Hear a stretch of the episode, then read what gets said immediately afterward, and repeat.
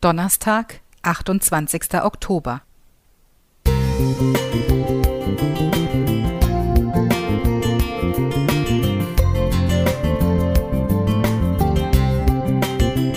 Ein kleiner Lichtblick für den Tag.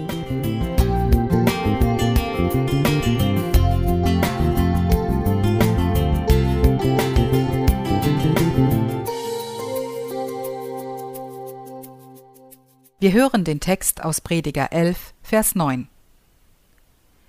Freue dich, Jüngling, in deiner Jugend, und lass dein Herz guter Dinge sein in deinen jungen Tagen.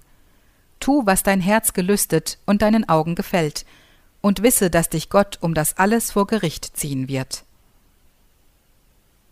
Irgendwann in meiner Teenagerzeit bekam ich von einer Tante eine Bibel geschenkt. Auf der Innenseite hatte sie genau diesen Bibeltext als Widmung eingetragen – ich kann mich noch gut daran erinnern, dass mich der Vers beschäftigte und ich mich fragte, was meine Tante mir damit vermitteln wollte. Tu, was dein Herz gelüstet und deinen Augen gefällt. Welcher Jugendliche lässt sich so etwas nicht gerne sagen? Das heißt dann doch ganz praktisch, nimm dir so viele Freiheiten, wie du willst.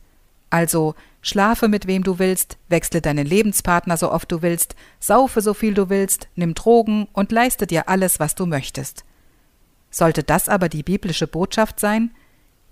Wer den Text nur bis dahin liest, wird dem Inhalt nicht gerecht und landet in einer Sackgasse. Das war mir damals schon klar, denn der Text geht ja weiter. Aber sei dir bewusst, dass Gott dich für alles zur Rechenschaft ziehen wird. Hoffnung für alle. Hier wird also die Freiheit einer Verantwortung vor Gott gegenübergestellt. Der Schreiber des Buches fordert dazu auf, über die eigene Lebensgestaltung nachzudenken. Überleg dir gut, wie du leben willst und was im Blick auf die Zukunft in dein Leben hineinpassen soll. Entscheide klug, worauf du dich einlässt, was du an dich heranlassen willst. Eine gewisse Wachsamkeit ist der Preis der Freiheit. Ein erfülltes, gutes Leben gewinnt man nur innerhalb gut gesetzter Grenzen. Wir können nicht jeden Lebensstil verwirklichen, nicht jeden Lebensgenuss ohne entsprechende Wirkung auskosten. Richtig auswählen können wir nur, wenn wir einen Blick dafür bekommen, was im Leben wirklich wichtig ist, was wirklich zählt. Und da hat der Schreiber eine klare Antwort. Denk an deinen Schöpfer in deiner Jugend. Prediger 12, Vers 1. Die Ehrfurcht vor Gott, die Bereitschaft nach seinem Wort zu leben, das ist der Weisheit Anfang. Sprüche 9, Vers 10.